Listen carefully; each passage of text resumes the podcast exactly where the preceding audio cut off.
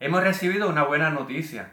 El gobierno federal le va a asignar al gobierno de Puerto Rico miles de millones de dólares para este año y el año que viene. Dice la comisionada residente que serán más de 16 mil millones de dólares. Eso es más que el presupuesto de un año completo del gobierno. Y eso son buenas noticias.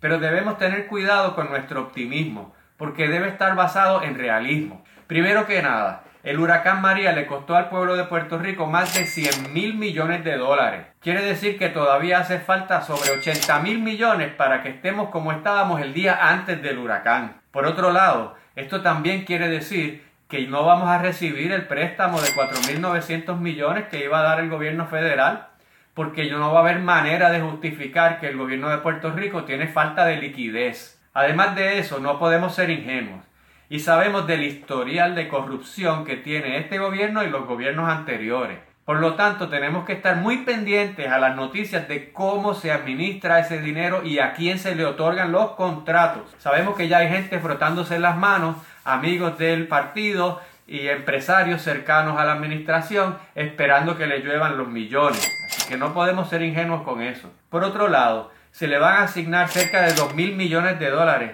a la Autoridad de Energía Eléctrica para reconstrucción del sistema eléctrico. Sin embargo, nos dijeron hace un par de semanas que eso se va a privatizar, pues quiere decir que se va a modernizar, se va a reparar para entonces ponérselo en las manos en bandeja de plata a las empresas privadas que no van a tener que invertir ese dinero, pero sí van a gozar del beneficio de esa inversión en lugar de beneficiarnos nosotros, el pueblo de Puerto Rico, cuando por fin llega un dinero en serio para mejorar la Autoridad de Energía Eléctrica. Otro área que se va a beneficiar es el área de la salud y eso también es una buena noticia. 4.800 millones más o menos va a recibir el programa de mi salud. Sin embargo, también sabemos que eso no se va a distribuir equitativamente. ¿Quién se va a llevar el mayor beneficio? Pues las aseguradoras.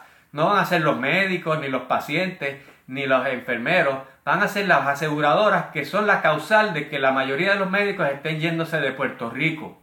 Eso también hay que estar pendiente de esas noticias y cómo se distribuye eso. Por otro lado, es una buena noticia el que ese dinero le llegue al gobierno porque eso libera del presupuesto otras áreas. Así que el gobierno puede gastar dinero en otras áreas, por ejemplo en educación. Así que no, no, no, sorprendería que ahora el gobierno le dedicara un presupuesto al Departamento de Educación para mejorar escuelas, para modernizar planteles, pero cuidado con eso, porque esas son las escuelas que después se van a privatizar a través del programa Charter. Porque no se crean que los que vengan a coger las escuelas para charter van a coger las escuelas que están en mal estado, van a querer las mejores escuelas. Esas son las que se van a privatizar. Por otro lado, hay que ver cuál va a ser la reacción de la Junta de Supervisión Fiscal.